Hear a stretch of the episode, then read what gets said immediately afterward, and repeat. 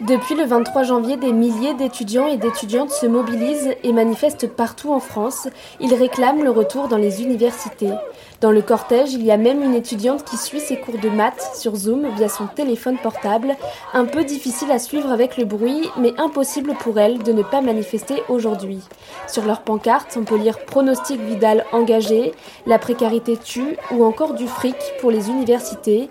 Et sur leur visage, des sourires, sans doute heureux pour certains de se retrouver après des mois de cours à distance.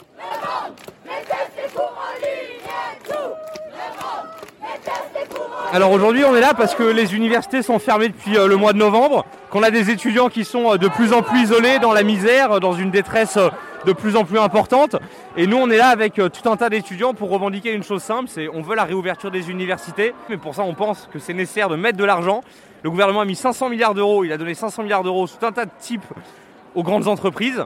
Ils pourraient quand même mettre un minimum 1 milliard d'euros dans euh, les universités comparativement aux 500 milliards. C'est vraiment pas grand chose et on se doute bien qu'ils sont en de le faire. Euh, Frédéric Vidal, le Premier ministre, pour l'instant, nous ignore, à part nous dire qu'il va falloir qu'on tienne plus longtemps, à part dire qu'ils lâcheront pas les étudiants. C'est que des paroles, on n'a aucun acte derrière et euh, nous on pense que c'est inadmissible cette situation. Donc ça c'est la première manifestation aujourd'hui, on participera bien évidemment aux prochaines journées de mobilisation qui arrivent et on appelle le plus largement les étudiants à s'organiser dans leurs universités, faire des assemblées générales, en distanciel, en présentiel, en hybride, peu importe, à s'organiser, à structurer sur les universités, parce que c'est que comme ça qu'on réussira à faire plier le, gouvernement. Pour Barthélémy, syndiqué à l'UNEF à la fac de Nanterre, il est absolument indispensable que les étudiants puissent réintégrer les cours en présentiel, notamment pour lutter contre le décrochage scolaire et l'isolement. Parce qu'avec les cours sur Zoom, les bars fermés, le couvre-feu à 18h, de plus en plus se sentent très seuls. Heidi Soupo a écrit une lettre au président de la République. Monsieur le Président, à 19 ans, j'ai l'impression d'être morte. Pourtant, il neige sur Strasbourg aujourd'hui. Je n'ai aucune raison de sortir. Je dois travailler. Je n'ai que ça à faire, non? C'est tout ce que l'on me demande. La seule activité qu'on m'autorise. J'ai 19 ans et mon bureau, c'est ma chambre. C'est aussi mon lieu de repos, d'appel, de film et même parfois de cuisine. Tout se confond dans mon esprit. Rentrer chez moi après une journée d'amphithéâtre n'est plus satisfaisant. Les cours, c'est ma chambre, ma chambre, c'est les cours. La réalité, monsieur le président, c'est que je n'ai plus de rêve. Tous mes projets s'écroulent les uns après les autres, au même rythme que mon moral décline. Au début, c'était drôle. Au début, c'était nouveau. Ça ne devait pas être long. Nous étions prêts à faire preuve de solidarité, malgré notre deuxième semestre qui s'écroulait et nos amitiés qui s'effritaient. Mais là, stop. Il n'y a plus rien d'amusant. Relativiser, ça va un temps. Nous ne sommes pas des machines. Vous ne pouvez pas nous demander de travailler et de la fermer. J'adore mes études, mais je stagne. La productivité est à des années-lumière de moi. J'essaye de me reprendre, mais c'est pire chaque jour. Parfois, je pleure devant mon ordinateur. Ma vie n'a aucun sens et mon avenir est bouché. Je ne me projette pas trop loin, pour me protéger, pour tuer l'espoir avant qu'une autre de vos mesures ne vienne le faire à ma place. Si on n'a ni espoir, ni perspective d'avenir à 19 ans, il nous reste quoi? Pour ma part, un trou noir de peut-être et des nœuds dans la tête que les aspirines ne démêlent pas. Je sais que je ne suis pas la seule, et je sais que je fais partie de ceux qui vont bien. Beaucoup sont en décrochage scolaire, en perte d'estime de soi, en souffrance. Les jeunes qui vont mal, c'est l'avenir du pays, monsieur le président, et vous le fragilisez, vous le fêlez, vous le négligez. Un étudiant s'est jeté du quatrième étage à Lyon il y a quelques jours. Une information qui passe. Peu dommage collatéral d'une pandémie mondiale. Mais si nous, les étudiants, ne sommes pas mentionnés à la prochaine allocution, si les alternatives ne sont pas trouvées, si personne n'a la décence de nous faire retourner au moins en travaux dirigés, ce sont des centaines d'étudiants que vous retrouverez écrasés sur le bitume. On existe, bordel. Faut-il qu'on meure pour que vous vous en rendiez compte? Le paradoxe serait amusant s'il n'était pas meurtrier. La majorité ne sautera pas, rassurez-vous, mais la morosité nous aura rongés jusqu'à l'os. Je suis consciente que la récession crée son sillon. Mais les indicateurs économiques ne sont pas les seuls à devoir être soutenus. Nous ne demandons pas la réouverture des bars et des boîtes de nuit, mais simplement d'aller en cours. Les centres commerciaux sont bondés, les gens se marchent dessus et on ose nous dire qu'on ne peut pas se rendre en cours, ne serait-ce qu'en demi-groupe dans le respect des mesures barrières. Ce n'est tout simplement pas entendable, pas acceptable. C'est tout ce que je viens de dire ne vous secouez pas, ne vous secoue pas. N'oubliez jamais que c'est aussi un point entier de l'électorat que vous ignorez. Je comprends la difficulté du travail qui est le vôtre, monsieur le président. Et pour une fois, je pense à moi, à nous, et je dis merde à la solidarité. On a fait notre part. Maintenant, rendez-nous un bout de vie. Bien à vous. Heidi Soupeau, une morte vivante. Je m'appelle Heidi Soupeau, j'ai 19 ans et je suis en deuxième année à Strasbourg en sciences politiques. C'était un trop plein de, d'émotion en moi, je sais pas comment expliquer, une sorte de, grosse saturation qui a fait que j'ai besoin d'écrire. Et le fait que avec mes amis on parlait depuis quelques jours qu'on en avait marre, qu'on voulait faire quelque chose, que personne parlait de nous, euh, que qu'on était vraiment un peu, voilà, on avait vraiment l'impression à ce moment-là d'être les, les petits oubliés, on va dire. Tout ça mélangé, ça a donné cette lettre. Et les étudiants ont été entendus. Dès le lendemain de leur première manifestation, Emmanuel Macron a annoncé une série de mesures destinées aux étudiants, jusque-là les grands oubliés de la crise sanitaire. Que vous soyez élèves boursiers, élèves non boursiers, élèves internationaux, les déjeuners et dîners au resto seront à 1 euro. Chaque étudiant qui en a le besoin pourra retourner une fois par semaine dans son université. Tous les étudiants qui en ont besoin pourront bénéficier de ce qu'on appelle un chèque psy pour consulter sans avoir à avancer de frais. Je pense que c'est déjà ça quoi, c'est déjà super même si c'est pas évidemment c'est pas un jour par semaine qui va faire que tout le monde va se sentir mieux etc.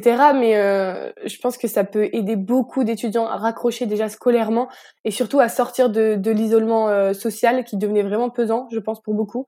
Euh, après, il faut que ça reste facultatif parce qu'il y a aussi beaucoup d'étudiants qui disent mais moi revenir euh, sur euh, dans, un appartement pour un jour par semaine et rester enfermé tout le long, voilà, c'est compliqué. Alors, ce qui concerne les chèques psy, alors c'est bien, enfin, genre, je veux dire, c'est super et tout, mais euh, c'est con, mais en fait, il y a beaucoup d'étudiants, je pense, qui ils acceptent pas c'est pas qu'ils acceptent pas d'aller voir un psy mais c'est dur de se dire euh, j'ai besoin d'aide. En plus on peut pas s'empêcher de se dire bah il y a pire que moi donc autant que ça serve à d'autres gens. Certains et certaines n'osent pas forcément consulter un psy alors l'association Nightline est là pour les aider pour les écouter tous les soirs de 21h à 2h30 du matin. Bonsoir Nightline. Je t'écoute je m'appelle Florian Tirana, j'ai 24 ans, je suis étudiant en sciences politiques et écologie et je suis le président de Nightline France euh, depuis un peu moins d'un an. L'idée, c'est d'avoir une plateforme d'écoute entre étudiants, donc les bénévoles sont étudiants et les personnes qui nous appellent sont des étudiants. Euh, on est ouvert toutes les nuits, on peut y parler de tout ce qu'on veut, euh, raconter sa journée comme parler de choses plus intimes. Et euh, l'idée est vraiment de libérer la parole, de permettre à tout le monde de, parler de ses problèmes, de n'importe quoi tous les soirs. On parle aussi beaucoup de comment se passent les études, l'anxiété par rapport aux examens, par rapport aux cours en distanciel, la difficulté de rester motivé par rapport à ça. Au cours d'un appel, par exemple, on peut passer d'un sujet à un autre euh, sans aucun problème. Euh, on en reçoit environ 200 par semaine. Depuis euh, le début de la crise sanitaire, on a été très sollicité. Il y a vraiment des appels en permanence, en fait. Il n'y a, jamais un moment vide. Les, les bénévoles sont sollicités pendant l'entièreté de, la soirée. il y a plein d'appels qu'on peut pas prendre, malheureusement.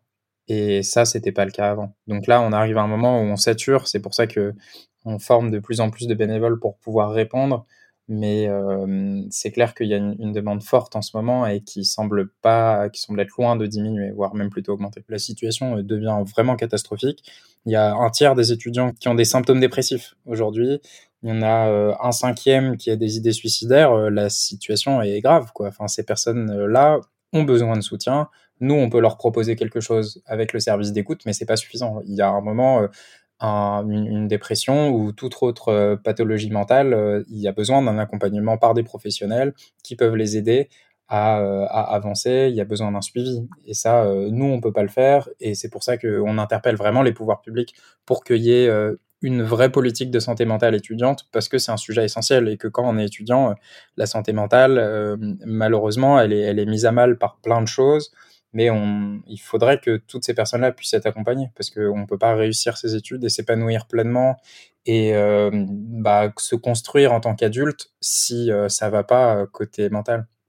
Malheureusement, au-delà du décrochage scolaire et de la détresse psychologique, des étudiants sont également durement touchés par la précarité économique. Beaucoup n'arrivent pas à joindre les deux bouts et ont du mal à se nourrir correctement. Ils sautent alors des repas, mangent très peu le soir ou ont fait une croix sur l'accès aux soins pour s'acheter à manger. Des distributions alimentaires existent dédiées aux étudiants. Tous les soirs, dans le 13e arrondissement de Paris, ils sont des centaines à faire la queue pour recevoir des colis alimentaires distribués par l'association Linky. Jeudi dernier, ils patientaient sous la pluie. En fait, là, c'est la première fois que je viens. En fait, parce que là, avec la situation du Covid, c'est un peu, c'est vraiment compliqué. Bonsoir. Bonsoir. Bonsoir. Ça vous dit un peu de thé? Ça va bien. Réchauffé. Vous allez me dire s'il est bon. D'habitude, on met des feuilles de menthe euh, dedans, mais euh, aujourd'hui, on n'a plus de feuilles de menthe. Euh, bon, bah, c'est l'été quand même. Hein, Je préfère rester anonyme, mais en fait, je suis étudiante en anthropologie. J'ai 31 ans, je suis en thèse de doctorat. Donc euh, voilà, pour me présenter un petit peu, je suis venue parce que j'ai besoin en fait d'aide. C'est pour ça en fait que je suis venue aujourd'hui. En fait, j'avais un travail, euh, je l'ai perdu, euh, donc c'est vraiment un peu compliqué de, de subvenir à ces besoins au quotidien. On préfère euh, pouvoir trouver un travail et pouvoir euh, financer soi-même euh, ses petits besoins, mais là la situation est vraiment compliquée avec le confinement. Après quasiment 1h30 d'attente, Célia entre enfin dans le local de Linky. C'est la première fois qu'elle vient récupérer un sac de nourriture.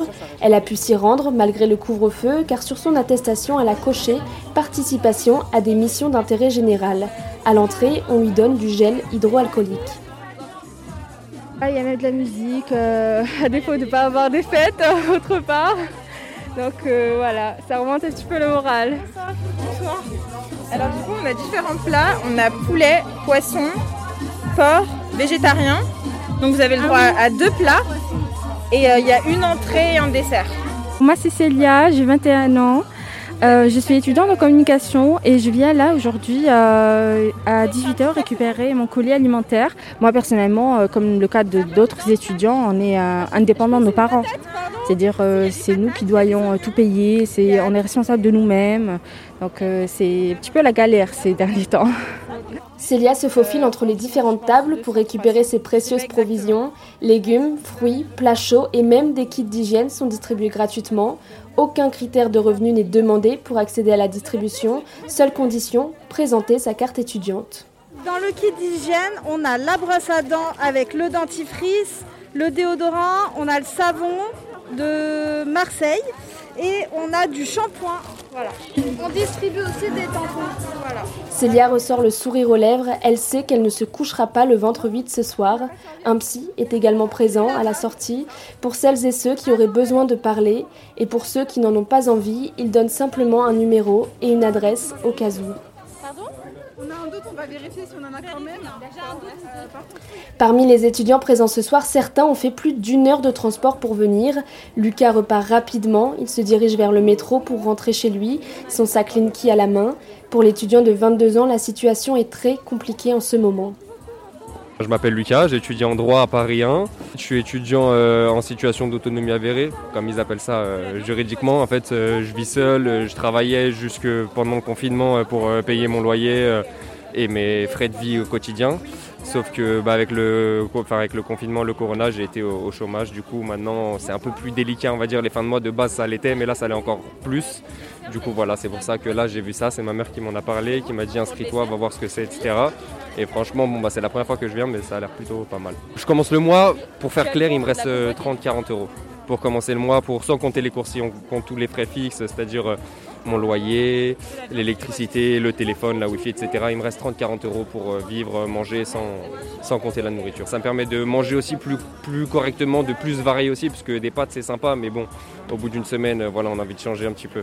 Et au fur et à mesure que certains récupèrent leur panier, d'autres arrivent. La file indienne ne désemplit pas, elle fait bien 300 mètres. En septembre, Linky organisait deux distributions par semaine. Depuis le mois de décembre, c'est tous les jours.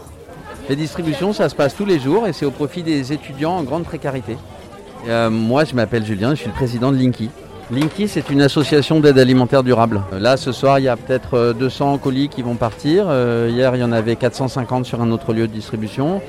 on a plein de lieux de distribution, à chaque fois c'est différent, mais on voit que les chiffres augmentent chaque semaine. On a mis en place des systèmes euh, dédiés aux étudiants depuis la rentrée universitaire. Il y avait un petit peu moins de, distribution au tout début. Là, on a accéléré le rythme et on a augmenté les, volumes évidemment. Ça nous oblige à être à la hauteur de la demande et euh, de répondre à euh, ce drame social qu'on est en train de vivre, qui est la précarité étudiante. On sera présent et on trouve les moyens pour être présent tant qu'il y en aura besoin. Face à ce besoin grandissant, de plus en plus de soutien et d'aide alimentaire se mettent en place. Linky a notamment ouvert un nouveau local dans le 18e arrondissement de Paris. L'association est prête à multiplier ses forces. Elle attend l'aide de l'État, qu'elle juge un peu lent à répondre à la demande sociale.